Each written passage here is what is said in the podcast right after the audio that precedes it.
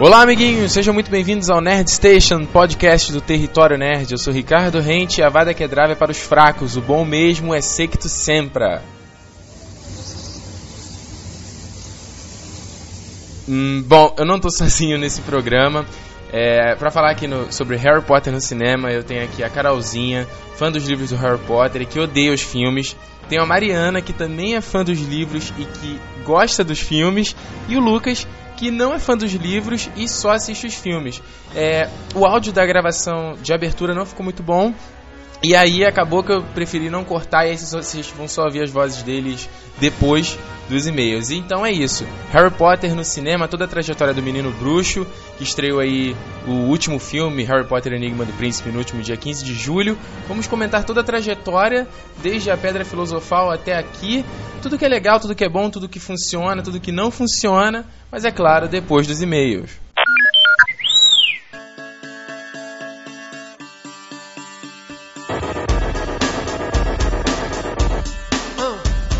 Sim, sim, e-mails, territorionerd.gmail.com. Mande a sua mensagem. Recebi mensagens muito bacanas é, sobre o podcast. Lost, a quinta temporada, repercutiu bastante. Eu quero agradecer todo mundo que ouviu o podcast, que divulgou o podcast. Eu vi lá no Twitter, uma galera divulgando. Quero aqui deixar um abraço pro Dave do Jovem Nerd, que o Dave, o Azagal, né, o anão, que divulgou lá no Twitter o Nerd Station, foi muito bacana, foi, deu mais divulgação, mais exposição para esse podcast que está começando agora. E um abraço aí para ele, o Nerdcast é uma inspiração para esse programa. É, antes dos e-mails, quero deixar aqui um recado que o Nerd Station está no TeiaCast. O que, que é o TeiaCast para que, quem não sabe? TeiaCast é um catálogo de podcasts brasileiros, é um uh, apontador de podcasts brasileiros. E o Nerd Station está registrado lá. Se você tem um podcast, está começando agora, quer uma divulgação bacana, vai lá, teiacast.com.br, é, faça o seu cadastro e aí os caras sempre estão fazendo uma divulgação bacana. É um trabalho muito legal do TeiaCast. Fica aqui o recado, teiacast.com.br. Primeiro e-mail é do João, Rio de Janeiro. É, ele não disse a profissão. Aliás, até bom falar isso. Pessoal, quando mandar e-mail, diga seu nome, diga de onde você é e diga qual é a sua ocupação, o que, que você faz da sua vida. Grande Ricardo Rente, salve, salve a todos os Lost maníacos. Primeiramente, quero parabenizar o grande trabalho que tem feito e fez com este último podcast com a galera, por assim dizer, do Dude We Are Lost e do Lost in Lost. Achei maravilhoso e bem informativo. Eu esperava algumas explicações ou mais dicas sobre alguns mistérios, simplesmente pelo fato de achar que agora, a sexta temporada, não teremos tempo de explicar algumas coisas, criar outras dúvidas e ainda contar a história. Enfim, acho que não vai dar tempo de explicar tudo sem correr um pouquinho. Gostaria de aproveitar para, é, para perguntar qual é o nome da música que toca no início do podcast. Achei muito bonita. Espero sua resposta, um obrigado e um abraço. Olha só, João, muito obrigado pela tua mensagem. Também gostei do papo com, com o Carlão, com o Davi, com Juliana, foi, foi bem bacana. E a música de abertura é You Found Me, da banda The Fray, que foi usada como. foi usada nas promos do início da quinta temporada. Então peguei e usei aqui no, no início do podcast, tá? You Found Me, da banda The Fray. A outra mensagem do Edvando Tertuliano, 22 anos, bancário, São Paulo, capital. O Edvando mandou três teorias aqui, um e-mail enorme, eu vou ter que dar uma reduzida. A teoria dele, a primeira é sobre o Desmond. Ele fala o seguinte: se o Desmond tinha as visões de que só o Charlie morrendo, é, ele tinha uma visão da Claire saindo da ilha num helicóptero, e depois que ele fez isso nada aconteceu, ele quer dizer, ele especula, será que não foi uma visão falsa colocada por Desmond só para estimular o roqueiro para a morte?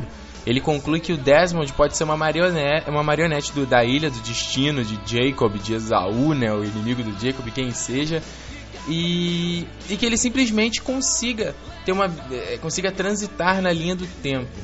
Olha só, Edvando, eu, eu particularmente não, não, não sei. Eu não sei, não sei especular muito sobre essa coisa da Claire, porque realmente é, é uma, uma grande dúvida sobre essa visão que o Desmond tinha dela saindo da ilha e acabou que agora ela apareceu naquela cabana com o Christian Shepard e a gente não sabe uh, o que aconteceu com a Claire, né? Nem, nem, se ela tá viva ainda. A outra teoria é sobre o Esaú, inimigo do Jacob. Ele fala o seguinte: ele pega a frase da Ilana, que ela diz que a cabana já está sendo utilizada por outra, outra pessoa. É, ele, ele se pergunta se era esse inimigo do Jacob no papel do Christian Shepard, já que foi o Christian Shepard que disse pro Locke que ele que deveria morrer, que ele deveria sair da ilha, trazer as pessoas. É, ele, ele se pergunta, ele traz a resposta de que o inimigo do Jacob é o Christian Shepard, que por sua vez é Alex do, do templo, né, que ameaça o Ben, que é o fake John Locke que mata o Jacob no final da série e que por sua vez é o monstro da fumaça. Olha, Divando, essa daí essa foi cascuda. Eu sei que assim, eu tenho plena certeza, aposto as minhas fichas de que, claro, Christian Shepard está sendo uh, é uma marionete do, do inimigo do Jacob lá, do fake Jacob. Mas agora, quanto a Alex, só quanto a ele ser o monstro da fumaça, eu já não levo tanta fé. Nem que, consequentemente, ele seja a Alex do templo. Claro, né? É estranho porque a Alex do templo falou que o John, o Locke, né, teria que. É, falou para o Ben que o Ben teria que fazer o que o Locke que, que o Loki mandasse, né? Tal, mas não sei, não sei. Por alguma coisa não me faz crer que o, o inimigo do Jacob seja o monge da fumaça ou controle o monge da fumaça. Mas vamos ver, né? A última teoria é só sobre o Mr. Echo perguntando que o monstro da fumaça estava procurando um, uma espécie de mensageiro, alguém com fé, uma criatura com fé que ele pudesse que ele pudesse usar ele testou o Mr. Echo e o Loki, levando os dois até a estação interrogação, quando eles descobrem sobre a estação Cisne, que aquilo tudo era um experimento, psicologia e tudo mais, e que o Loki desistiu, ele perdeu a fé e o Echo não. E depois que o Echo morreu, ele diz é, You are the next, you are next. E a gente sempre pensou que era vocês são os próximos, né? O pessoal da ilha. Mas e se a gente pensar que é você é o próximo? Você vai ser o próximo tentado pelo monstro da fumaça, hein, Loki? Faz sentido, né? Visto que depois o Loki aparece na cabana lá, na cabana e ele diz um help me. Essa, essa sobre essa sobre o Mr. Echo realmente até que faz um sentido, Edvando. Muito obrigado aí pelo teu e-mail, é, pelas suas teorias. Continue escre continuem escrevendo pro Território Nerd, territorionerd.gmail.com. Adicione o RSS do podcast, do blog. Uh, siga no Twitter, aquela mensagem de sempre. E agora vamos lá para o Nerd Station Harry Potter no cinema. Agora sim com áudio de todo mundo. Vem!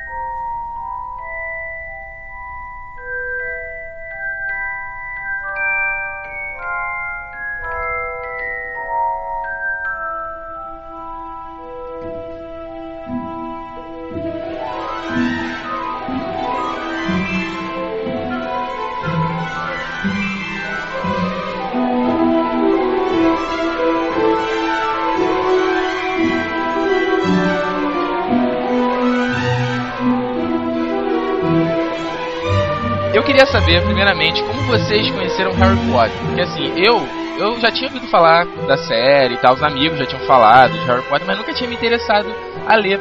Até que eu vi uma revista, Afinada Herói, que tinha uma imagem do Harry, uma imagem clássica assim dele na neve, com a Edwix no, no braço e tal.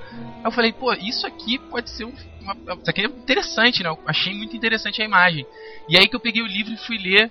E cara, desde então foi absurda, assim, a minha experiência. Eu queria saber como foi que vocês conheceram Harry Potter. Fala aí, Carolzinha. Eu fui ouvinte de Harry Potter é, no segundo grau. Eu, a minha amiga, minha melhor amiga era fã de Harry Potter. Ela tinha os dois primeiros livros e tinha visto o filme. E até então eu não sabia de nada disso. E por sinal eu achava Harry Potter muito chato, achava que era filminho de criança. Até o dia que minha mãe chegou em casa com dois Harry Potter para eu ler o primeiro e o terceiro. E eu li os dois, assim, sem esperar para ler a Câmara Secreta. E foi assim, foi paixão a primeira lida, assim. Comecei a ler, não parei mais. Sabe? É, desde então não parei, viciada, acompanhei todos os livros, fui nas, estre nas estreias de todos os filmes. E tô aí até hoje. Até o final acompanhei tudinho. E você, Mariana? Bom, eu já comecei a gostar de Harry Potter na escola. A amiga minha tinha comprado o livro, falou muito bem. E na época, sempre gostei de ler desde pequena. Então, ah, vou comprar também, vou, vou ler. Comecei a ler pelo Pedra Filosofal mesmo, daí gostei, achei aquele final surpreendente do livro. Aí daí puxei a sequência e gosto dos livros até hoje, assim, continuo lendo. Eu conheci Harry Potter porque um amigo meu tinha um livro e tal, eu pedi emprestado assim, perdeu umas duas, três folhas achei interessante e aí comecei, comecei a comprar sempre quando lançava até o quarto livro. Aí eu meio que sumi, é, parei de acompanhar, então só acompanho os filmes mesmo, por preguiça. O final do quarto livro não te deu aquela vontade de saber o que, ia acontecer com a série? Sim, deu aquela vontade, mas aí demorou tanto, tanto pra sair o, o quinto livro, eu meio que perdi a vontade de ler e deixei de lado. Pô, eu lembro que na Pedra Filosofal, né, eu fui lendo assim, primeiramente não entendendo muito aquela, aquele linguajar, negócio dos trouxas, é, aquela conversa da McGonagall com Dumbledore, né, e falando de um monte de gente, assim, eu, pô, eles estão apresentando os personagens, coisa estranha. E, cara, eu lembro que a minha mãe começou a ler Harry Potter, ela terminou de ler a Pedra Filosofal primeiro do que eu, assim. E eu lembro, gente, é muito engraçado, né? Porque eu era, era pequeno e tá muito ingênuo, né? Tem umas coisas, tipo, eu só suspeitava do Snape, né? Eu falava só, o Snape é que é o safado dessa história e tal. E aí, no final, era o Quirrell, tipo, uma coisa que hoje em dia não, não me enganaria, né? Mas é, é engraçado como essa, pegou essa fase nossa, né? Quando a gente era pequeno mais ou menos na mesma idade que o Harry tava, né? É, sim, a gente foi praticamente crescendo junto com os livros, né? Porque o Harry pega você do comer, saindo da infância, né, adolescência, é algo interessante. Ainda mais eu que comecei a ler quando eu tinha uns 11 anos, 12, então eu realmente me senti crescendo com os livros. Acho que é até por causa disso que eu sou tão fã do Harry Potter. Verdade. Olha, eu, eu assisti, eu tava na sessão de Como Cães e Gatos com meu irmão, aí passou o trailer do Harry Potter, assim, eu lembro que teve a logo da Warner, Aí começava a mostrar o salão com as velas. Cara, eu lembro que eu dei um pulo assim na cadeira, meu irmão ficou até assustado. Eu, caraca, caraca, é o Harry Potter, é o Harry Potter. Aí, tipo, tinha um, um fade, aí mostrava a cara do Snape. Aí eu, caraca, era o Snap, sabe? Era muito tosco, eu não sabia. não entendia nada, né? Como é que foi para vocês, assim, Pedra Filosofal, né? O primeiro filme aí, dirigido pelo Chris Columbus. Como vocês receberam esse filme? Como foi, assim, para vocês? Vocês curtiram? É, eu gostei bastante. É, eu fui assistir a Pedra Filosofal depois de já ter lido o livro, não assisti no cinema, justamente por não saber nem o que era Harry Potter. Então eu comecei, a, eu comecei a assistir os filmes logo depois de ter lido os livros. Eu adorei a Pedra Filosofal. É, assim, eu achei o máximo por mais que, óbvio, tem vários problemas de efeitos especiais, na verdade são defeitos especiais, sabe? As pessoas às vezes parecem feitos de massinha, assim, mas eu acho que tinha toda a aura de Harry Potter que eu tinha lido no livro, que eu tava esperando ver no filme, tava ali, sabe? Então assisti super empolgada em casa mesmo é, no DVD. E depois, quando eu fui assistir a Câmara Secreta, eu vi. Aí sim, eu fui ver no cinema e eu fui já a toda, assim, já esperando o melhor. E te surpreendeu? Bastante, bastante. Porque o filme evoluiu bastante do primeiro pro segundo. Por mais que alguns erros permanecessem ali. Ah. É, mas é, continuou com aquela coisa, aquela magia do primeiro filme, do segundo livro também. Foi bem legal. Achei, e também foi bem fiel a Câmara foi um filme talvez mais fiel do que a Pedra Filosofal, o livro. É, na foi, Câmara foi eles legal. manteram bem, né, o, o livro. Eu lembro quando eu tava. Eu comecei a assistir a Pedra Filosofal, cara, eu, eu, eu, já fui contra a Carolzinha, porque assim, era mais novo, né? Tinha acabado de ler o livro, eu tava querendo ver na tela o que eu vi no livro, né? Eu lembro que eu fiquei tão frustrado com aquela cena do. Eu, primeiro que eu vi dublado, né? A dublagem do Harry Potter é terrível. Aí uh, eu, eu comecei a ver é, é, logo aquela cena, cortou monte daquele diálogo incrível do Dumbledore com a McGonagall. Aí entregou já o Harry pequeno, sabe? Me frustrou um pouco nesse esse, esse começo de filme. Eu não, não curti muito, não. Ah, eu gostei bastante. Mesmo havendo corte. É, eu sempre digo assim: os problemas que eu vejo nos filmes, na verdade, não é bem a parte de corte de cenas, porque isso é inevitável. Eu acho que o problema é a a descaracterização dos personagens. Acho que a Pedra Filosofal e a Câmara Secreta foram bem fiéis com relação a isso. O Dumbledore foi perfeito, assim, eu sinto muita falta do Richard Harris fazendo ele, sabe?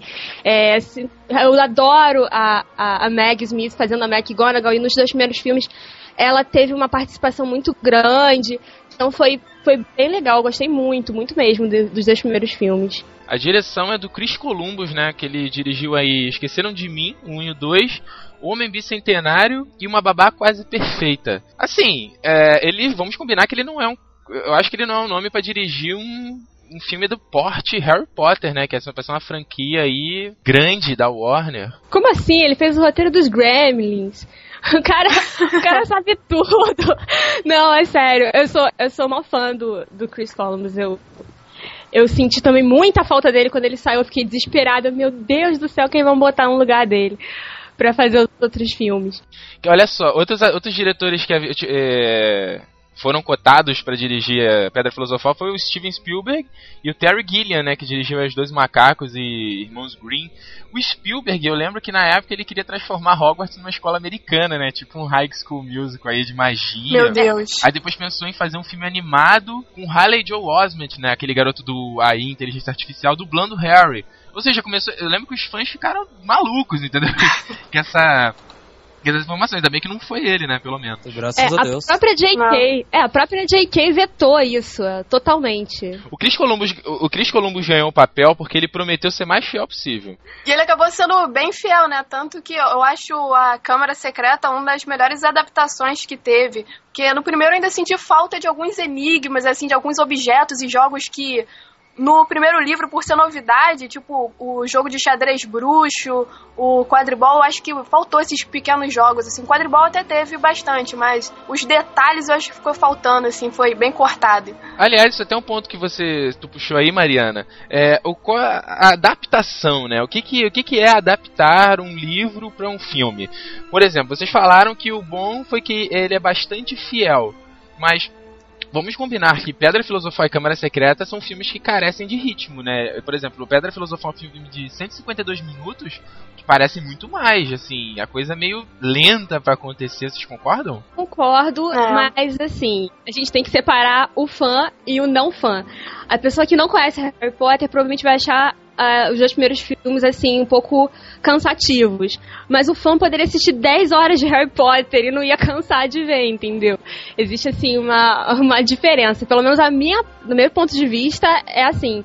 Então acho que o Chris Columbus, ele é o cara que perguntava, sei lá, a cor da cortina pra J.K., sabe? Pra saber como é que era. Então, é, isso pros fãs enche muito os olhos. A gente não se importa de ficar vendo aquilo o tempo todo. Mas nessa época a J.K. Rowling ela participava muito mais da produção do que hoje, né? Eu lembro nos dois primeiros filmes, pelo menos, ela ficou ali em cima de todos os detalhes, né? Será isso influenciou bastante também? Assim, ela não ficou em cima, o Chris ah. Columbus ficou em cima dela, na verdade. a J.K. sempre, ela sempre, ela deu liberdade, sempre deu liberdade total para para Warner e os diretores fazerem o que quisessem com os filmes. É, ela não sempre se envolveu na medida do possível. Também ela, na época, estava envolvida com os livros, então ela era super ocupada e tal. É, e assim, conforme os diretores iam pedindo a opinião dela, ela ia dando. Mas o, o Chris Columbus ficou um pouquinho mais no pé dela, ele correu mais atrás, assim, pra se informar mais sobre a história, se aprofundar na história.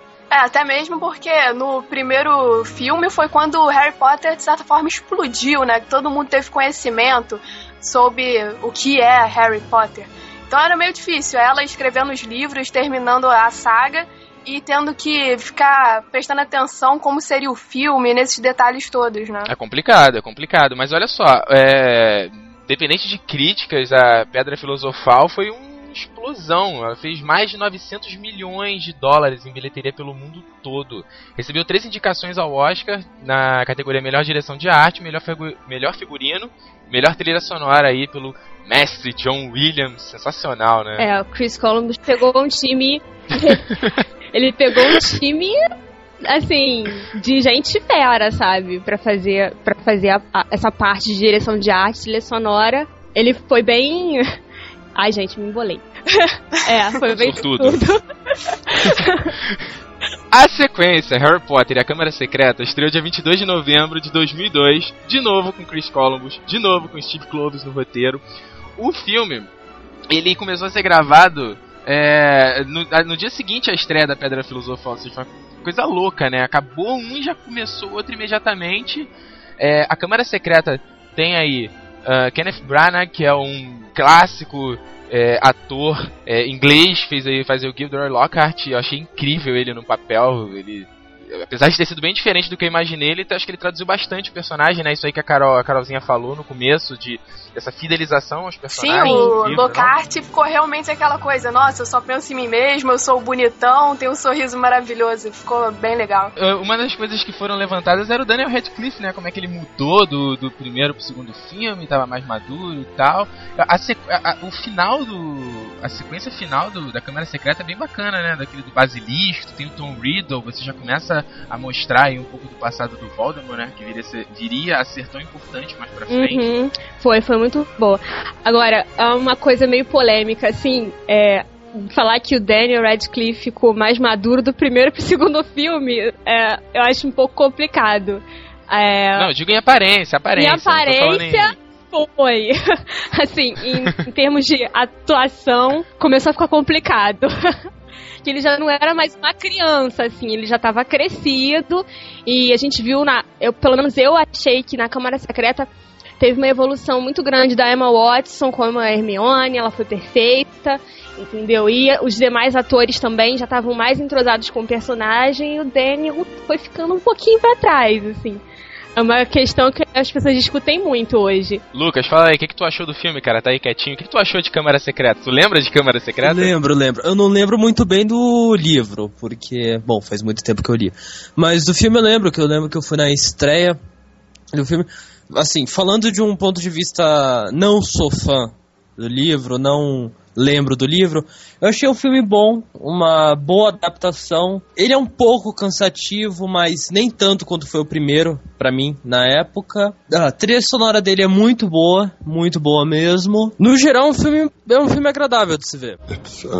Um, a, a, grande mudança que a gente teve aí foi o Chris Columbus abandonando o filme aí, abandonando o Prisioneiro de Azkaban, o terceiro filme, que para mim é o melhor. Chamaram a Alfonso Cuarón, diretor de A Princesinha, e sua mãe também. O cara ficou surpreso de ter sido chamado pro papel, porque é, apesar de ele ter trabalhado com crianças e tal em A Princesinha, e sua mãe também, que foi um filme premiado, o cara tratava de temas mais sérios e tal. Ele teve. rola esse boato que ele teve que assinar um contrato para não falar palavrão no set. Mas enfim. É, nessa época, o Spielberg se ofereceu de novo para dirigir o filme, mas não foi chamado outra vez. E Guilherme Del Toro foi cotado para fazer o filme. O Kenneth Branagh, que fez o Gilderoy, também foi cotado. Mas acabou ficando com o Alfonso Cuarón. E não só a mudança do diretor, né? Mas eu acho que o, o Prisioneiro de Azkaban muda, muda bastante a estética dele, né? A, a linguagem usada nesse filme é, é, bem diferente, que muda bastante. Nossa, mudou demais.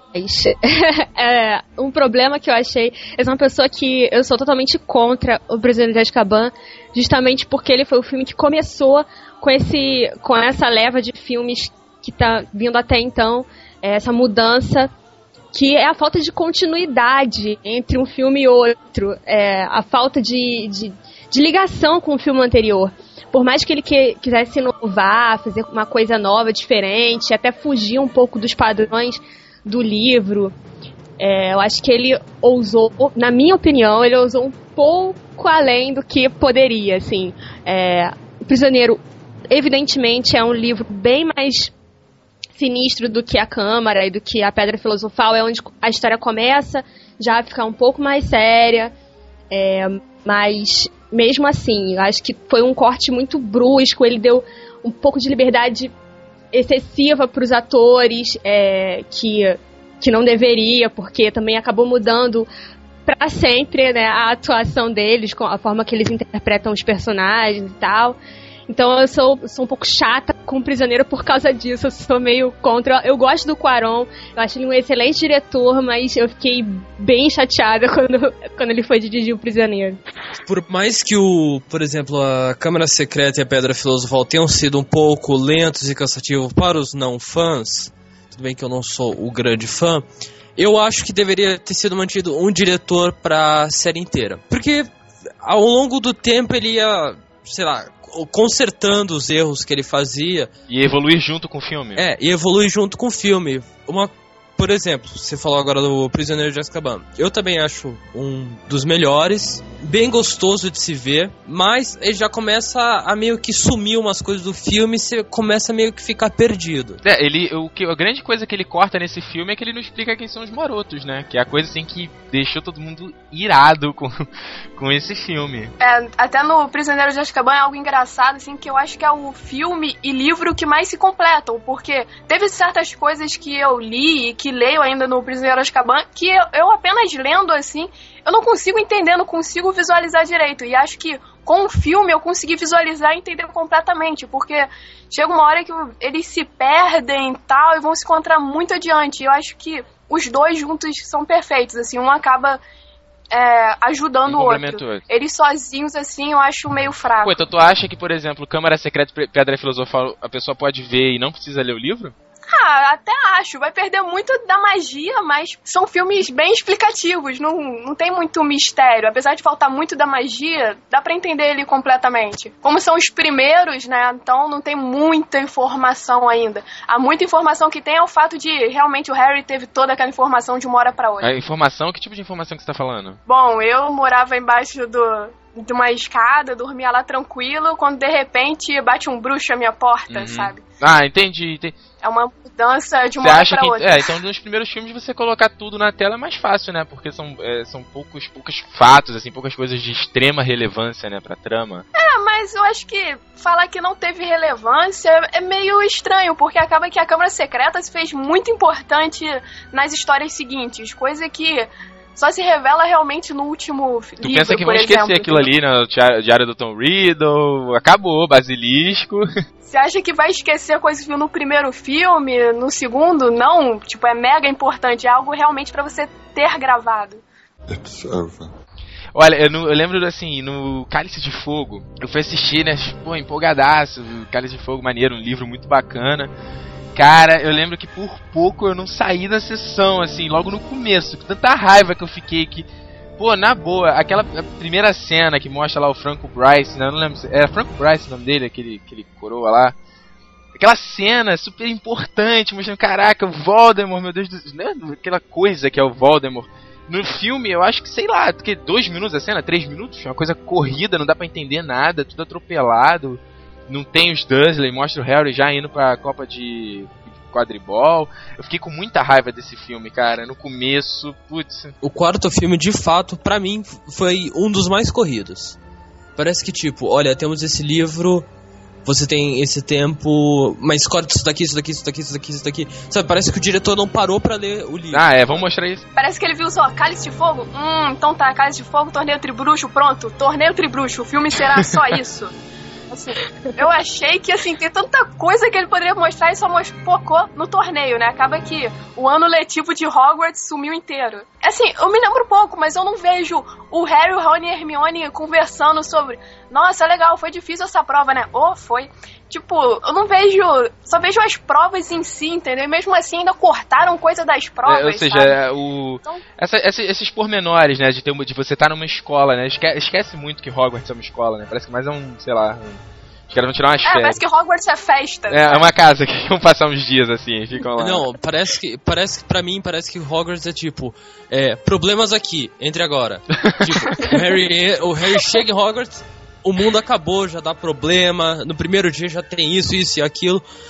Um dos. O grande problema aqui, Mariana, acho que foi a Mariana que falou, é. Do.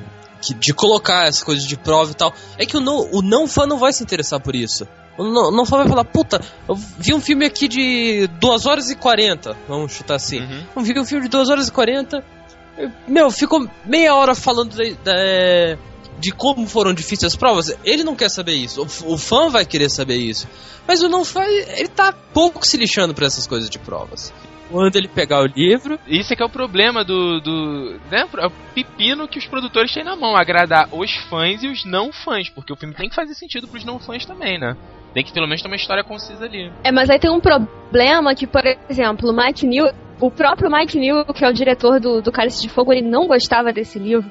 Ele leu, ele próprio falou depois de ter depois de ter passado há um tempo, uns anos, né? E aí rola o os filme, ele do filme. veio falar que ele. É, ele veio falar que ele não gostava de Harry Potter, que foi um suplício pra ele ter que filmar Harry Potter. Então, assim, se o próprio diretor não tem gosto de filmar o fi de filmar, sabe, a história, então ninguém vai gostar. Fica meio sem, te- fica meio sem tesão, né? Totalmente. Totalmente. É um filme que é riquíssimo em termos de direção de arte, sim, eu não posso falar nesse termo nada do Cálice de Fogo.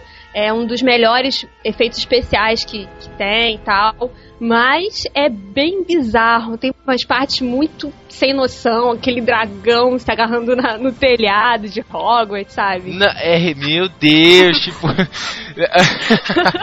o torneio tribruxo em si, né? O que que é aquilo? Acho que assim, o Harry lutando contra o dragão por, por Hogwarts, tipo, não tem professor, o professor, vamos amarrar esse dragão numa correntezinha? É, o, Tran- Tranquilo, é o dragão, é só o rabocórnio, é o dragão mais terrível, mas beleza, vamos botar ele numa correntinha que tá de boa, que não tem problema nenhum. É. E não, os É. caras andam pela escola, a escola podre, né? Só quem o, vai o me- fail Não, só quem iria lidar com aquele dragão é o Harry Potter, o imã de problemas. Deixa com isso mesmo, né? Põe uma corda aí que tá tudo certo.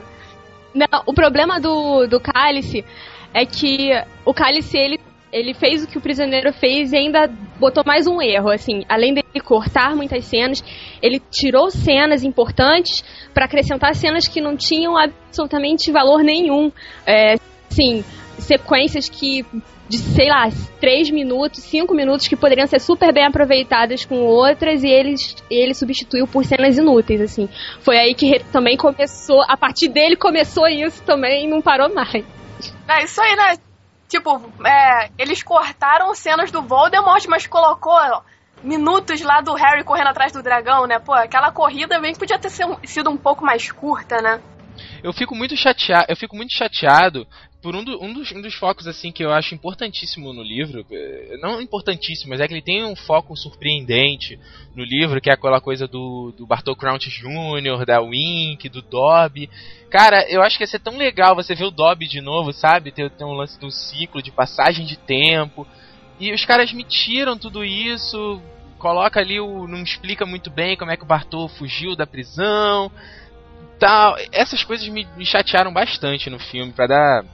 Por exemplo, aí os caras me tiram isso, né? E falam, beleza, vamos cortar isso pra deixar a coisa mais enxuta, mais rápida. E aí me faz aquela abertura, aquela abertura, aquela é, início de Hogwarts da Durmstrang e da Bex Baton chegando na escola. Cara, que aquilo dali, meu Deus do céu, quase vomitei na cadeira da frente. De tanto nojo que eu senti, cara. Das meninas andando, aí dando aquele suspirozinho, a dos malucos vindo, batendo cajado, fazendo uma capoeira, soltando. Cara, pelo amor de Deus. Nossa, aquela cena foi um facepalm gigante. Eu tava revendo o Cálice de Fogo uns dias atrás Pô. na TV, nem sei que tava passando, tava passando dublado. Com certeza, eu acho que era no SBT que, que passou. Eu tava fazendo alguma coisa lá na sala e acabei vendo. Quando eu vi essa cena, oh, Deus amado, como deixaram isso? Como deixaram isso? Parecia, parecia faço- desfile, parecia desfile de carnaval. Ridículo, ridículo demais. Aí, aí me aparece o Moody. Ai, cara, eu não sei, não consigo nem descrever, que é muito tosco, porque ele entra assim, aí ele acerta, manda dar uma de tempestade os X-Men, sabe qual é? Aí muda o clima do local. aí ele chega e toma um. Ele chega e toma um gole dos, daquela poção polissuco, né? E dá uma tremelique como se fosse uma cachaça. Aí o Harry, cara, Daniel Radcliffe faz um olhar bizarro assim, sabe? Ele faz um olhar sampacu, sabe qual é? Que fecha um pouquinho. Um olhar tipo Roberto Miranda, né? Tipo, o que, que será que ele está bebendo? Eu não sei, só não sei que não é poção de é suco de abóbora. Caraca. Ver- É. E tipo, nesse filme, é, eles começam a fazer uma coisa muito ridícula, que eles, com a preguiça que eles têm de fazer um Dobby, eles substituem, su- substituem o Dobby pelo Neville, sabe? Aí isso, tudo que o Dobby faz, ele faz agora, o quebra galho dos filmes, assim. Agora, uma das coisas que Cálice de Fogo tem de melhor, assim, acho que compensa qualquer outra coisa, qualquer. A minha, o meu ódio que eu queria sair do cinema se dissipou com Hal Fiennes no papel de Voldemort. Eu acho que o cara foi simplesmente perfeito. Ele, ele encarnou Voldemort de uma forma, sei lá, cara, eu não consigo imaginar outro ator que pudesse ser tão bem sucedido como ele. Ah, tipo aquela coisa, curtir eu curti, adorei a atuação dele, mas é. esconderam tanto o ator pra, no Voldemort, né? Que mal dá pra reconhecer o rosto dele, né? Tal. Mas a atuação é realmente maravilhosa. É, pra mim, quando apareceu o Voldemort assim na tela, eu, nossa, sabe, você, eu tomei até um susto, eu disse, nossa, eu, nem, eu não conseguia ver que era o Ralph Fiennes, sabe? Principalmente pelo fato do nariz mesmo, né? Eu disse, nossa, a maquiagem realmente Eu achei bizarro boa. o fato primeiro dele ter olho azul, mas depois eu, eu- na hora eu falei, caraca, olho azul, Voldemort olho vermelho, Deus me livre. Até na Pedra Filosofal já mostrava o Voldemort com olho vermelho, né? Mas aí depois vendo os extras de DVD os caras explicavam, pô, era interessante a gente ter uma parte humana e tal, pra você ver que ele já foi humano, eu, tá, tá bom, olho azul, ok, ok, então, aceito. E aquela cena da, do cemitério, ok, tem problemas como todos os Harry Potter, mas é, é bom, eu, eu curto muito, curto muito aquela parte do, do O final do quarto foi bom. Foi muito agradável. o final. É, eu- a- a mas- cena- as cenas finais, assim, não o final em si. Aquela parte do cemitério, como você disse, foi agradável de se ver. Não foi algo, pra mim, pelo menos, Nojento. é, nojento. Eu, eu achei a cena do cemitério boa. Eu achei bem legal. Se não fosse a péssima atuação do Daniel, seria perfeita, assim. Foi bem legal. Só o Priori encantado ficou bem ridículo, na verdade, eu achei, porque os dois jatos de varinha se unem como se fossem dois sabres de luz, assim, e sai tipo uma espuminha de festa, sabe? É uma Ah, não, não, não, não. Pera aí. Muito Você tá falando efeito. Você tá falando do efeito. Eu pensei que tava falando da explicação do Priori Encantatem, que não tem Idem, idem. O Harry idem. chega e explica pro Dumbledore ou Dumbledore. Ah, Priori Encantatem. Ah, valeu. Ah, já sei mas- disso. Nossa, eu vejo o Prior Encantado em todos os dias, né? Era só falar as duas palavrinhas. ah, mas o, con- o encontro da magia e o efeito eu achei, porra, achei sensacional. Hum, gostei muito não daquele efeito não. Foi, a única, foi o único efeito que eu achei bem chumbreguinha desse filme. Chumbreguinha. ah, vem cá, uma coisa que eu, eu ia até levantar esse assunto, acabou que a gente passou, eu esqueci. É, o Michael Gamble como Dumbledore, e aí, o que vocês preferem? Michael Gamble, Richard Harris? Pessoalmente, eu prefiro o Richard Harris porque eu gosto muito do ator. Sei lá, esse Dumbledore atual eu acho ele muito sem sal. É muito, muito xoxo. Sei lá, eu vejo ah, o Dumbledore legal. Sei lá, quando eu vi o Richard Harris, eu disse, nossa, é o Richard Harris. Legal. Ah, eu não vejo tanta diferença assim entre o, o primeiro Dumbledore pro segundo. Pra mim tem muito cabelo e barba pra eu faz, diferenciar tanto assim a atuação deles. Realmente, pra mim, não faz muita diferença um ou outro. It's over. Ordem da Fênix, pra mim, um dos piores filmes do Harry Nossa, Potter. Ordem da Fênix, realmente. Meu Deus. Tipo assim, eu fui criando várias expectativas quando cheguei lá. Caraca, só isso? Tipo, teve várias cenas que eu quase saí correndo do cinema. Meu Deus, eu vou embora, eu não aguento, não aguento. Muita tortura. Lucas, esse tu não leu o livro, né? Tu só, foi, só viu o filme Não, mesmo. esse eu só, eu só vi o filme. A melhor coisa do filme, sem brincadeira, a pipoca do Cinemark no dia tava muito boa. Gente, a Ordem da Fênix é muito. Ah, é, é tão, é tão triste aquela, aquele, aquele filme. Aquela abertura já com o Harry ali meio brigando com Duda no parque. Que eles ficam parados assim, mostra, sabe qual é? Um, um take assim que mostra assim, dos peitos, só na altura do peito deles. Aí mostra a Duda, aí o Duda fala uma coisinha. Aí mostra o Harry, aí fala outra coisinha, sabe? É tão ridículo aquele garoto que interpreta o Duda, sei lá, só- parecendo um mongoloide falando. Aque- Aquele começo ali eu já acho terrível, terrível, horroroso. O ataque do Ah, ainda mais porque no, no quinto, né? No, nesse quinto filme, o Duda seria o cara fortão, o vencedor de campeonatos na escola e Uhum. tal, né? Aí ele fica todo, ô idiota, assim, gordinho, né? É, ainda, não mudou muito. Bem estranho. Fora que tem a senhorita Fig, né? Que ela aparece assim, não baixe a, va- a varinha, seu idiota. E tipo, pra quem lê o livro, ok, você sabe quem é a senhorita Fig, mas.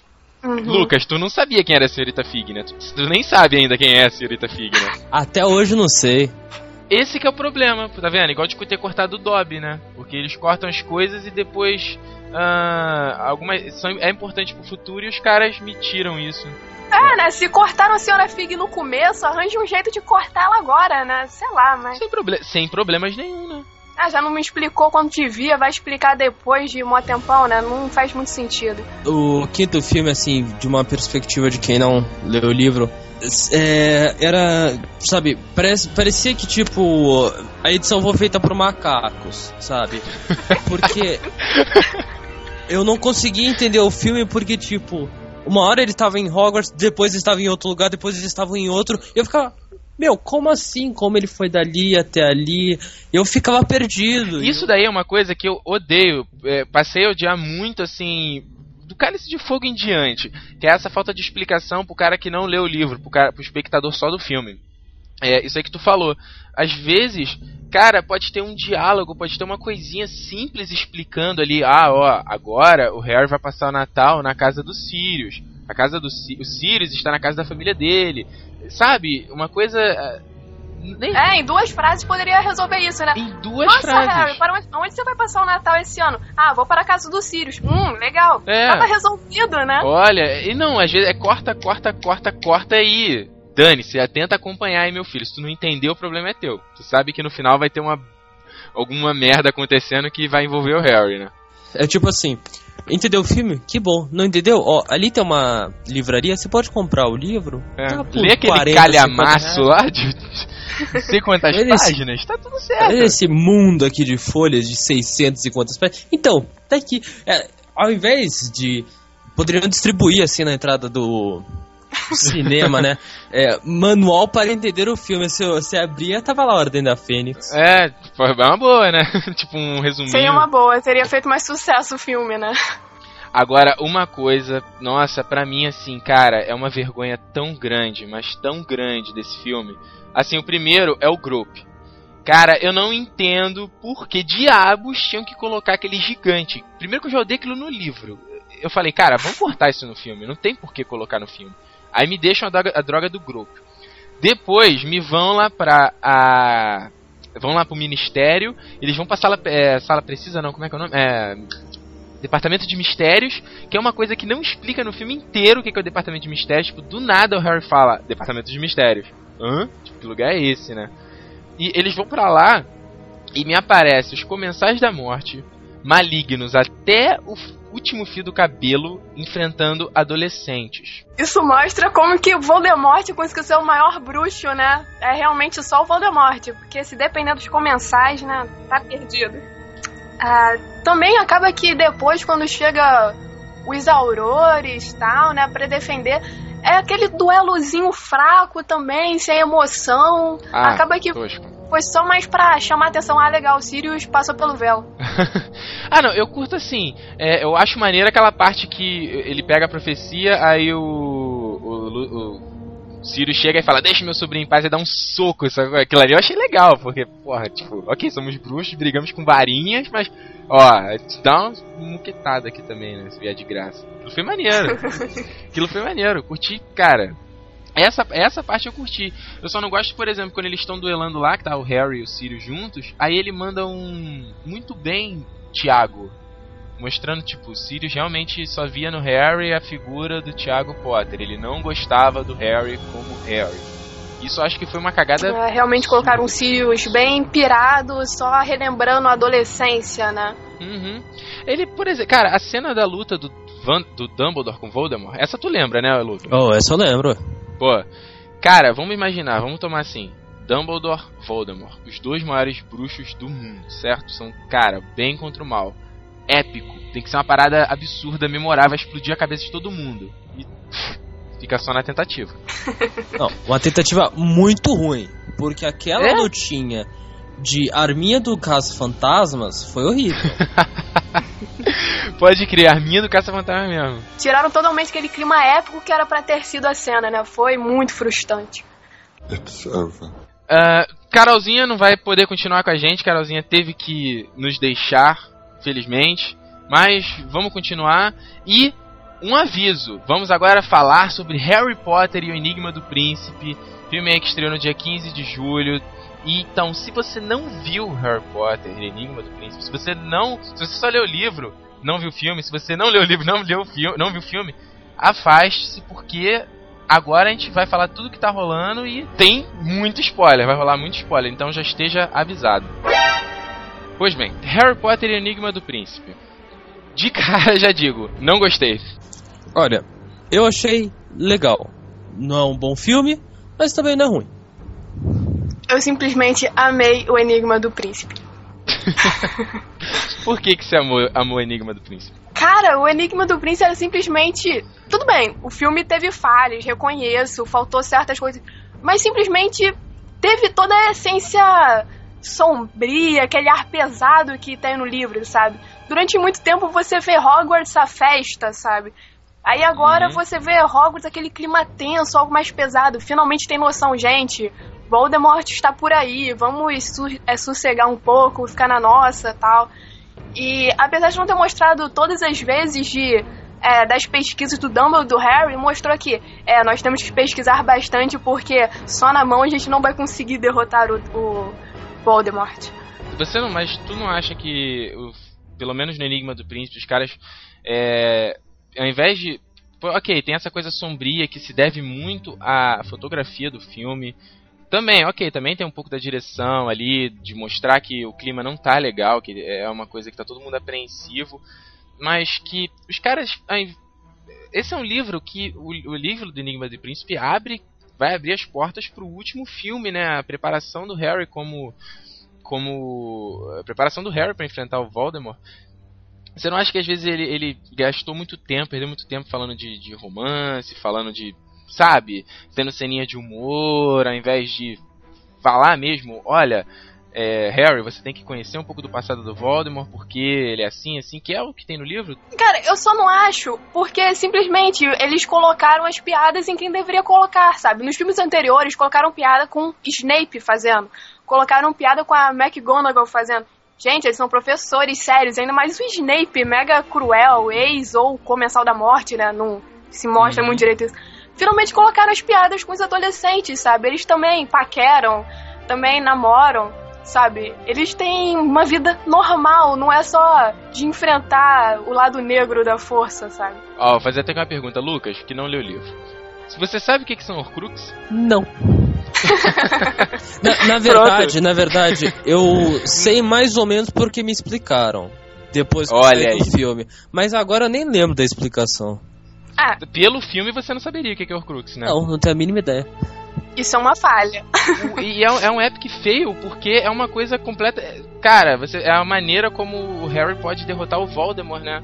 Então, tipo, o Lucas aí não sabe o que, que é, cara. Tu vai chegar no filme e vai ser jogado ali com o Harry buscando essas essas Horcrux que nem explica o que, que, o que, que é aquilo, né? Olha, pra mim, é, o epic fail de continuidade desse filme tá pau a pau com a Ordem da Fênix. Eu saí do cinema sentindo que os seis eram tampa-buraco. Sério? Sério, eu saí do cinema sentindo assim, gente, que filme tampa-buraco. Não é explicado nada, não falam nada. Uhum. Tá, e daqui, a, e, e daqui a alguns anos, sei lá quanto tempo, vai ser os dois outros filmes que talvez possa, que eu possa entender alguma coisa. Eu senti, eu virei é, pra, pra minha namorada que foi comigo, que tava puta da vida com o filme não aceitando o que tinha acontecido, eu virei pra ela: Vem cá, me explica uma coisa. O 6 é tampa-buraco? Ela disse: Não. O 6 tem coisa importante. Eu disse, mas parece tampa-buraco no tu, cinema. Tu acha que tu, tu foi enganado, né? Tu foi assistir um filme, mas acabou que não contou muita coisa. É, tipo, não, não é que. É, também não foi contado muita coisa. E segundo, que também teve a mesma correria do Ordem da Fênix. Por exemplo, naquela cena que o Harry sai com o Dumbledore naquele, naquele rochedo lá, que eu não sei se tem nome, porque não é falado. Não, não tem, é uma caverna só. Não, é um rochedo mesmo. É. Vai lá no rochedo, tipo, pra, o Dumbledore praticamente vira, vira e fala pro Harry: Ô, oh, vem cá, vamos lá no rochedo? Tá, bora. Tô, não tenho nada pra fazer aqui, não tenho que estudar nem nada, vambora. É. Aí chegam lá, ah, me faz beber essa água. Beleza, toque a água. Por que não, né? Sabe, aí, é, e ainda mais no final, tipo, quem era o. Eu fiquei ó, o filme inteiro. Quem é o príncipe mestiço? Quem é o príncipe mestiço? Eu não, tinha, eu não tinha ideia de quem era. Hum. Quem é o príncipe mestiço? Quem é o príncipe mestiço? Aí, tipo, nos últimos 30 segundos do filme, vira o Snape e fala: Ah, eu sou o príncipe mestiço. E vai embora. não, olha, isso Cara, daí. Tem... Mas pode crer, se você tivesse lido, você estaria da mesma forma. Porque durante o livro não explica no começo quem é o príncipe. É realmente no final, assim, algo. Caraca, o Snape é o príncipe, sabe? É realmente algo para explodir a cabeça, entendeu? Não, um erro nesse negócio do Dumbledore ter carregado o Harry é que no filme ele fala: É, Harry, assim como eu tinha te prometido, dessa vez eu irei te levar comigo. Peraí, quando que o Dumbledore prometeu pro Harry que ia levar ele antes, Exatamente. Sabe? Não explica, não explica que o Harry tá tendo. Que o Harry dessa vez vai ter aulas, entre aspas, com o Dumbledore. Que é para ele descobrir o passado do Voldemort. Que é pra ele saber o que, que ele vai estar tá enfrentando. os caras mesclam isso. Eu não, eu não gostei disso no filme. Ok, você tem o romance no livro, você tem o romance no livro, você tem humor, tem humor. Mas, cara, cada coisa no seu lugar. Eles pegam uma cena. é, é, quando você assim, você vai explicar uma coisa do livro, por exemplo, a parte que o, o Rony é envenenado. Aí eles estão lá na enfermaria, eles pegam ali o, a, o- a bebida, né? E vão olhar, e o Dumbledore começa a cogitar, não, o que foi que aconteceu? Aí eles metem um romance, um humorzinho, uma cena idiota que não tem no livro e corta, cara, completamente o raciocínio, completamente o mistério ali que, que tá sendo formado pra nada, entendeu? Pra botar coisa bocó que não. não- Você não tem porquê tá Uma garotinha chorando, né? Tipo, ah, meu É. Deus, mano. É, e não tem porquê ter aquilo, sabe? Ah, eu achei que resumiu bem, assim, o problema. Tanto do Harry ser perseguido por garotas, o negócio das poções do amor, o do Rony sendo envenenado e do Bezoar, que também acontece. Eu achei que resumiu Eu bem. achei assim, é, até me surpreendi com o Lucas falando que ele sabia pelo menos que era o príncipe. Porque, na boa, eu sempre que eu vou assistir esse filme, eu tento me colocar na posição de um cara que não leu o livro, né? Imaginando como seria. E hum, de cara eu falei, meu, quem vai saber que é o príncipe ali, né? O nome do filme é Enigma do Príncipe. Mas é, acho tão pouco a maneira como eles mostram aquele livro dele, a maneira que. como o Harry tá, tá usando, como o Harry tá se dando bem com o livro. É, isso realmente faltou aqui. Tanto que no livro, ele chega a comprar um livro novo, mas corta a capa e troca a capa pra aparecer um livro novo, quando na verdade tá o velho, sabe? Todo mundo falando pra ele largar o livro e ele lá continuava. É, o Harry, que nunca estudou em nenhum outro horário, ia carregava o livro debaixo do braço e ficava estudando pelos corredores, né? Isso faltou. É, uma coisa que a Carolzinha tinha falado no, no começo era, é- era isso aí que os primeiros filmes têm, que é não. A essência dos personagens estão ali, a essência do livro tá ali. Enigma do Príncipe foge, cara. Acho que tá tão distante dele pro livro. Acho que você precisa- é, é um livro que ele, ele, ele não é. Ele, ok, ele funciona sozinho como um filme. Mas ele é tão pobre de história, tão pobre de. de emoção. Tirando que você tem os romances e as piadinhas. Mas sabe, não é um filme que você. Como é que eu vou dizer? Ele, ele não te surpreende. Não tem nada ali. O que, que tu tem ali que, tu, que surpreende? Ah, o Dumbledore morrendo? Ah, tá. Aquela cena ridícula? Hum. A- Aquela cena foi deplorável. Até eu, eu que não li o livro, tipo, foi- o Snape chegou, pum, o Dumbledore Acabou. cai. Ah, gente, Ninguém mas chora. realmente, cara, Não, foi isso que aconteceu. não, ele Mariana. tava no topo da torre, chegou a vada quebrada. não, pum, não morreu. senhora. Começa já de antes disso. O, o- olha só, primeiro começa com esse lance deles indo para, pra caverna, o Dumbledore me tomando aquela bebida Uhum. e demonstrando uma emoção tão Sim, ficando. É, mas é pouco, né? É, é o que eu tô falando. Tem, tem, mas é pouco. O Dumbledore, fica, ele fica. com- O Harry, ele tá numa caverna ali, sinistra, e o Dumbledore é a única coisa ali que pode proteger ele, né? Que é o Mago Poderoso. O, cara, o Dumbledore fica deplorável quando bebe aquele negócio. Mas no filme não. É, o Harry tem que carregar É. o Dumbledore e tal. No filme ele manda aquele feitiço gigantesco, né? Como se tivesse super Tranquilo. normal. Chega no topo da de pé. ok que eu ainda, gostei. Né? Esse efe- o efeito aí do fogo, do Harry sendo puxado pelos infere pra água, aquilo ali foi legal. Mas. Ah, muito obrigado, Ricardo, por falar o nome do bicho que até hoje eu não sabia. Aquilo ali são mortos-vivos, cara. Não, é, não é nenhum monstro, é um morto-vivo só. Só que o nome é infere, né? Que eles estão animados. Mas parece mais o, o Gollum, né? É. É, ficou igualzinho, Gordon. Além, assim como o Dumbledore igualzinho a Gandalf, né? Ele nem usa mais os óculos pra... Vamos tentar aproximar o máximo com Gandalf. Aí o que, que me acontece? parecendo a Senhor dos Anéis ali. Olha, quando tu- no livro, pelo menos, quando Dumbledore volta pra Hogwarts, que ele volta completamente abalado, destruído, ele vê a marca negra em cima da escola, né? Eu lembro que quando eu li o livro eu fiquei, caraca, minha marca negra, tipo, ferrou, acabou. Mataram todo mundo em Hogwarts. Aí ele, ele volta, no filme ele volta, o pessoal aparece e, sabe, nada. Não aconteceu nada de- demais em Hogwarts. Isso aí foi bem decepcionante. Essa morte do Dumbledore, é, o Lucas aí até falou, mandou a vada que dava caiu. Eu te digo que, cara, em King Kong, o macaco digital tem muito, é, me emociona muito mais do que o Michael Gamble caindo ali em câmera lenta. Que dali foi vergonha, cara. É, colocaram a emoção da morte do Dumbledore depois, com todos os alunos em volta, né? E não necessariamente na morte dele, É, né? Não, e pô, essa cena aí do, do- depois dele, depois que ele caiu, a galerinha pegando, levantando a varinha. Ai, que horrível. Eu sei que teve muita gente que gostou. É, ti- Ah, eu é, achei legal, cara. Deu uma emoçãozinha, todo mundo se unindo e tal. Levantem as mãos, aquele momento Dama dos bruxos, pra assumir com a marca negra. Eu achei que ficou maneiro, assim. Eu achei essa cena, assim, uma das mais xoxas do filme, pra ser sincero. Sabe, ele caiu e, tipo, todo mundo olhando assim, morreu. Que vamos fazer? Vamos levantar as varinhas, sabe? Vamos levantar as varinhas e fazer que estamos num show, sabe? Ao invés de ter isqueiro, Levanta a varinha. Lucas, é o que eu tô falando, cara. O maior bruxo do mundo morre e todo mundo ficou olhando ali. Ah, meu, que pena. Tadinho. É, eles ficam meio desacreditados e tal. Mas, tipo, é, isso é algo que eu não achei tão ruim do Dumbledore ter ficado inteiro ali na cena final. Poxa, imagina, o maior bruxo de todos capengando e tal, assim, ia ficar algo meio feio pra colocar no filme, sabe? Tipo, acho que ia ser uma cena, uma passada muito rápida pra pessoa entender o porquê de tanto capenga, sabe? Uhum. Dele estar ali naquele momento. Eu, não, eu, eu, eu sinceramente odiei essa, esse final do filme. Cara, eu achei. Primeiro porque assim. Ah, eles entregam o final do filme no meio. Né, que eles explicam o que, que é aquele armário que o Malfoy tá mexendo. Pô, no com. meio, cara, na, numa das primeiras cenas, né, É, que mostra logo. Entrega tudo.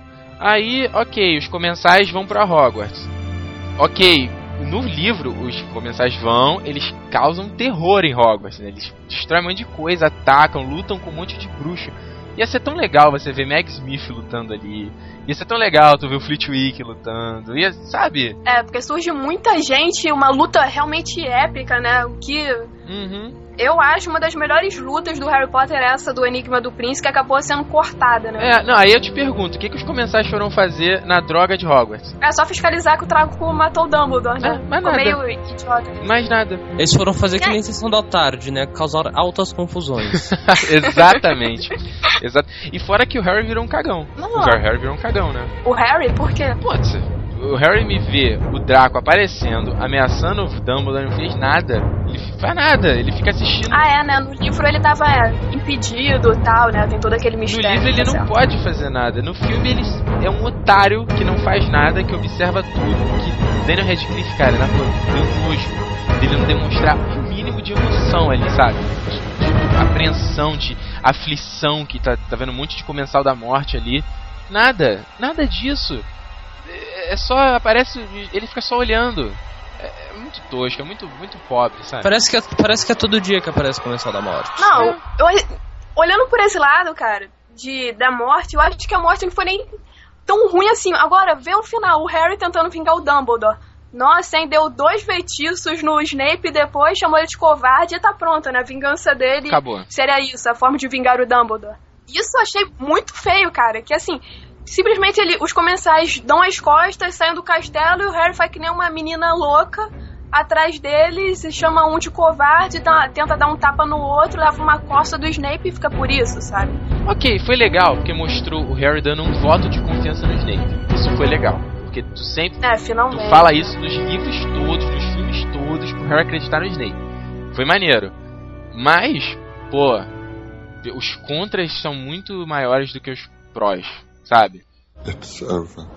Ah, me desculpem vocês que falam mal da adaptação e da atuação deles, mas eu acho que nesse filme o Daniel Radcliffe, o, como o Harry, o Rony, a. Nossa, eles dão um show, cara. Quando o Harry toma poção, você realmente vê que ele se tornou outra pessoa, sabe? Peraí, Mariana. Você- Mariana. Ok, Ah. concordo com você. Na parte, do, na parte da poção, Na Daniel da Radcliffe. Daniel- Daniel Radcliffe tá ótimo. Só, né? É, ele se esqueceu do Harry normal, né? Mas finalmente você viu, nossa, ele pode ser um ator realmente. Não, porque no sabe? resto do filme, cara, ele, gente, ele, só, ele tem a mesma cara o tempo inteiro. Olha, os É que fãs. assim, de- ele, ele adotou Daniel é igual a Harry, então não precisa atuar nesse momento. Exatamente. Esse que é o problema dele. É um problemaço, horrível, horrível. Mas foi- Ó, olha, me desculpem os fãs de Daniel Radcliffe, mas eu nunca consegui achar ele um bom ator. Eu acho que, tipo, se eu pegar a porta do meu armário, colocar um óculos e uma marquinha, uma varinha assim, fazer uma, uma mãozinha de papelão e colocar uma varinha, e colocar no lugar dele, dá a mesma emoção que eu sinto. Eu consigo sentir uma boa atuação da Hermione, até do Rony sendo meio bobão, mas dele não. Ele não sorri, ele não faz nada, ele parece um pedaço de plástico. Exatamente. Olha, Mas é, Daniel foi só, só um garoto bonitinho, que tem um cabelo, tem um olho pronto, é o Harry Potter. bonitinho há tá controvérsias, tudo hein? Bonitinho há controvérsias. Ah, claro, mas... acho, que, acho que só pior que o Daniel Radcliffe é a Bonnie Wright lá fazendo a, a Gina. Aquela garota. Ai, eu não suporto ela. Não tem cara de nada, cara. Lucas, fala aí. Não, aquilo ali é a coisa mais sensal do planeta. Não, e aquela cena deles indo esconder o, o livro? Dizem o que, que foi aquilo ali. Aquela vergonha alheia. É, Fecha o olho. É? Não, vamos, vamos levar. Segura a minha mão. Vamos, vamos lá levar o livro. Aí dá É. aquele beijinho Aquele tal, beijinho Deus. ridículo. Olha, eu, lembro, eu tava no cinema, tinha uma, uma- umas adolescentezinhas atrás de mim, elas estavam, né, eufóricas, ficavam, ah, Harry Potter, aquela coisa e tal, tava adorando tudo. Mas ne- até, até elas, nessa cena do beijo, ficaram assim, que? Esse beijinho? Que coisa ridícula, né? Pô, eles vão pra uma sala sozinhos e só dão aquele beijo mequetrefe, né? Tinha que ter feito um pouquinho mais, né? It's over. Vem cá, agora eu quero ouvir aí uma comentários finais sobre Harry Potter e o Enigma do Príncipe e uma nota de vocês. O Enigma do Príncipe é um bom filme, como eu disse nesse podcast todo, tampa buraco, na, pra mim, que não leu o livro. Senti falta de algumas explicações. Achei também, às vezes, um pouco a parte de romance um pouco exagerada. Daniel Radcliffe continua uma porta. e minha nota pra ele é 7,5. Boa, já foi bondoso, hein? Muito, né? Mariana. Bom, achei o Enigma do Príncipe um bom filme, teve suas falhas, mas no geral acho que conseguiu se salvar por todo o clima sombrio, finalmente conseguiu fazer um filme no tempo que eu achei certo, sabe? É, não ficou. Você não. Tá, se perdeu na história, mas tipo, deu como ter um começo, um meio e um fim, por mais enrolado que fosse. Ah, bem sombrio, finalmente mostrou que eles são adolescentes, se divertem e estudam. Achei bem legal e tudo, mesmo com aquele finalzinho de Por favor, Snape, você morra, morra, eu te odeio. Que nota que você dá pro filme? Oito. Ó, nota 8, incrível. Olha, Ah, se ele que achou ruim deu 7,5, né? tá, tá certo, tá certo. Olha, pra mim, Harry Potter Enigma do Príncipe, cara, série de equívocos. Eu não sei por que eles colocam cenas que não tem no livro e tiram cenas importantes, sabe? Colocam cenas que não tem no livro em detrimento de cenas importantes. Não entendo isso. É, o elenco mirim, cara, Emma do- dos três ali o melhor é o Rupert Green, de longe. Dan Radcliffe, como o Lucas falou, é uma porta. Emma Watson interpreta com a testa e com o nariz só. Ela não tem, ela é muito exagerada.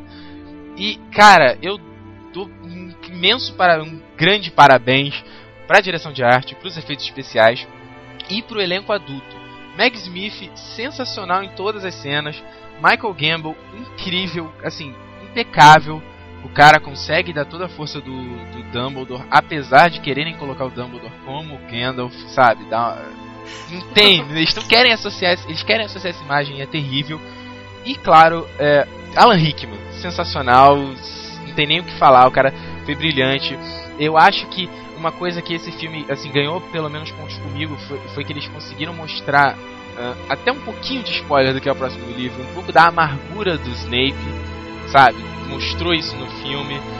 Teve cenas que deram dicas do que, do que, quais são as intenções realmente do Snape. Isso daí eu, cara, parabéns, incrível. Agora, a cena final, ataque a Hogwarts, foi vergonha alheia total, total, total. Eu só queria sair do cinema nessa hora. De tanta vergonha que eu senti é, do Dumbledore morrendo. Maior mago, maior bruxo de, do mundo morre de um jeito tão tosco, cara. Minha nota pra Harry Potter Enigma do Príncipe, 5. It's over. Olha só, pessoal, quero ag- agradecer a participação de vocês aqui no Nerd Station. Obrigado, Lucas, dando aí a sua visão como um cara que não conhece tanto os, os livros assim do Harry Potter. Muito obrigado. Sempre, né? Sempre estamos aí. Sempre. Um Obrigado, Mariana, cara. Valeu pela tua participação aqui. Foi legal que eu vi que foi, tu foi uma das pessoas que, apesar de gostar do livro, apesar de reconhecer que tem certos defeitos, gostou, né? De modo geral. Ah, gostei. Eu sei que tem falhas, é uma adaptação, a gente nunca vai achar perfeito, né? Mas pelo menos o que foi ruim durou pouco. E, cara, um obrigado pela Carolzinha que não pôde ter continuado aqui com a gente até o final. E agora é isso, né, cara? A gente se vê aí no Nerd Station do Relíquias da Morte, lá em 2000, 2011, né, que chega o primeiro filme, né? Ah, nem sei, espero É, que seja ano que vem. Espero até lá ter lido os livros, pelo menos. É, é. Não, não que o livro seja tão bom assim, sabe? Mais ou menos também, Ah, sei lá. É, meio- é um livro. É meio esquisito, é meio esquisito. Ah, mas Ricardo, uma coisa você tem que concordar de que aprendeu a escrever de- né, durante os livros, né? Porque tem certos erros no começo É. que ela conseguiu consertar no final, né? Ah, é bom sim. É, é, de certa forma é legal, é legal Harry Potter. Então é isso aí, galera. Até o próximo Nerd Station.